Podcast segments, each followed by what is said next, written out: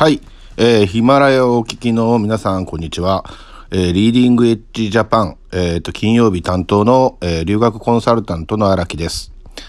えーと、このコンテンツでですね、えーお話をさせていただくのは今回が第1回目ですが、まあ、ヒラヤヒマラヤのコンテンツなんかは今まで何回か、えーと、石田さんと一緒に、えー撮ってきていますので、まあ、あの、僕の声をを聞く人が初めてじゃないかもわからないですけども、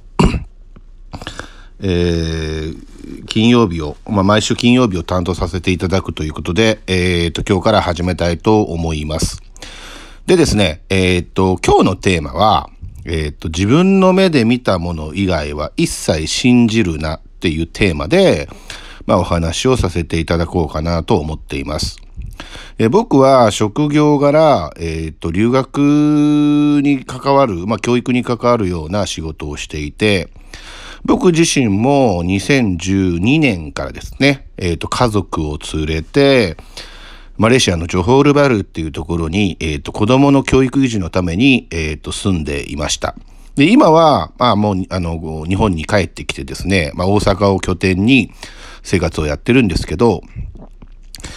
僕がこの留学っていう仕事をしてるにもかかわらず、このリーディングエッジジャパン、うん、これに、えっ、と、積極的に関わろう、関わろうと思った、まあ理由の一つとして、僕が実際家族を連れてマレーシアのジョホールバルっていう場所で住んでいた時に、あの、感じた、例えばマレーシアのこと、で、まあ、海外のこと、で、海外の人たちが日本に対して持っているイメージであったりだとか、まあその感覚ですね。そういうものが今まで日本でいた時に聞いていたことや感じていたものと全く違うっていうことに気づいたんですね。で、まあ、その、なんていうか、こう、知ったことが、なんでそういうふうになんかその、間違ったというか違った情報が日本にいると入ってきているのかなと考えると、やっぱこれ教育とか、そのメディアの発信の情報なんですよ。で、あの、まあ、このコンテンツを、今日のコンテンツを 作るときに、あの、この話をしようと思ったことがあるんですが、皆さんその日本のね、その英語教育っていうのがなんでこんなに進まないかって感じたことないですか？えー日本は第二次世界大戦で連合軍に負けて、例えば日本の教育のシステムであったりだとか、例えばもう、その、日本では、その戦闘機作っちゃいけないから、ちっちゃな飛行機とか、飛行機の開発そのものをさせてもらえなかったりだとか、いろいろその GHQ、いわゆるそのアメリカの意のままに、いろんなことが、ここ、戦後ずっとこう、回ってきているわけですよ。で、なのにもかかわらず、そのアメリカってまあもちろん英語でしょ？だから本来ならば、アメリカ人として都合がいいのは、日本人が英語教育を受けて、いわゆる教育言語が英語になって、日本が公用語が英語になった方が、本当はアメリカにとって便利なはずなんですよね。なのにもかかわらず、他のことには口を出したのに、戦後のその義務教育、日本の教育システムに、第一言語、教育言語として英語を入れなかったんです。で、これっていうのは僕はすごく不思議だなと思っていまして、例えばマレーシア、僕が住んでたマレーシアっていう国は、まあいろんな人種とかいろんな文化とかいろんな宗教が混ざっている関係上、公用語というか一般的に喋られる言葉っていうのはやっぱり英語なんですよ。で、お隣の国シンガポールにしても、中華系の人、いわゆるその、本来、例えば中国語で生活をしたりとか、その経済が回っててもおかしくないような人たちが、公用語を英語、教育を英語にすることによって、どんどんどんどん時代とともにですね、その英語が、いわゆるその生活言語になってきてるわけですね。まあ、香港しかりだとも思うんですが、で、日本って別にこうなってたって全然おかしくないわけ。で、でもなってない。なんでだろうなと思うと、アメリカ GHQ にとって、日本人が英語ペラペラになってもらうのは、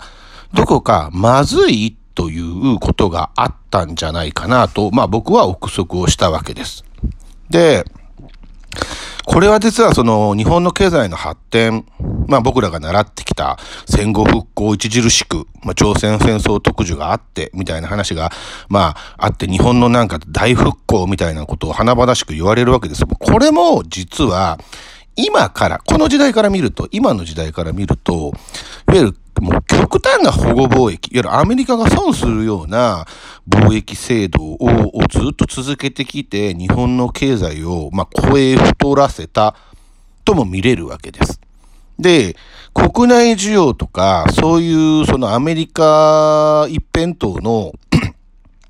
海外貿易だけではなくて、そこでもし、その商売が成り立っていなかったら、日本ってもっといろんな国と、いろんな商売をやったろうだろうし、いろんなその業種が海外にもっと出ていってると思うんですよね。中国の人ってそうじゃないですか。どこに行ったって中国人はいるし、いろんな商売やってる。で、やっぱり日本人っていうのは勤勉だし、ある意味技術力も高いし、忍耐力もあるし、やっぱりその、そういう意味ではスペック高いんですよ。で、そういうやつがどんどんどんどん海外に出ていかれると、これはまずいなっていうことで、実はそのブレーキのために、僕はアメリカっていうのは日本の教育言語を英語をあえてさせなかったんじゃないかなと思っています。で、この話っていうのは 何を言いたいかっていうと、今僕たちリーディングエッジジャパンが皆さんに訴えかけて、どんどんどんどん日本のその大企業だけじゃなくて、ちっちゃい企業も地方の企業も技術も商品も持って海外に売りに行きましょうっていうそのプロモーションをやってるわけなんですが、これが実はそのチャレンジなんじゃなくて、そもそもそこが当たり前なんじゃないかなと。だって僕は目で見てきていろんな国の人が日本の商品を手に取ってすごく喜んでいたりだとか、やっぱり日本に対してリスペクトしてるっていうのを目の当たりにしてきてるわけですよね。で、その情報って日本には入ってこないんです。なかなか。で、東南アジアっていう、例えばマレーシアとか、まあ、フィリピンとかタイとかっていう国のイメージを、例えば日本人に聞くと、まだまだ日本なんかよりは全然遅れてるようなイメージを持っている人が多いんですけど、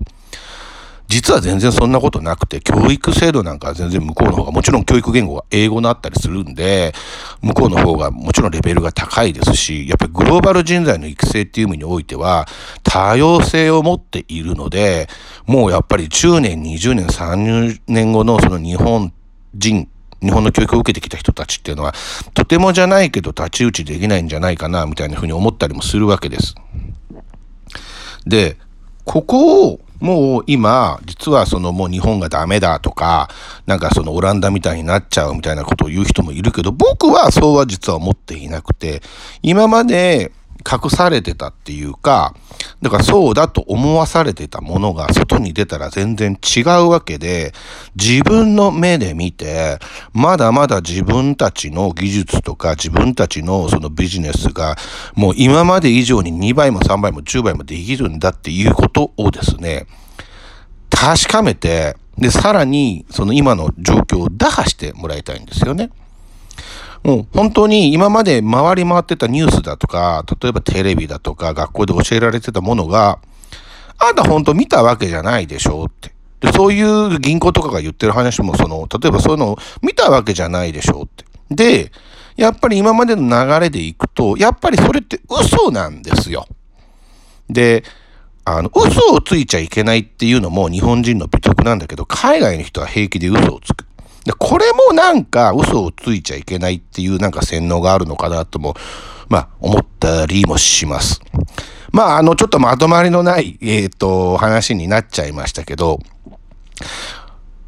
僕が一番この回で伝えたかったことは、自分の目で見たもの以外の情報は信じるなです。で、そのみんなを、その疑心暗鬼になってるみんなを海外に引っ張っていくのがこのリーディングエッジジャパンの僕は役目だとも思っているので、まあこれからどんどんどんどんコンテンツ足していきますけど、皆さんよろしくお願いします。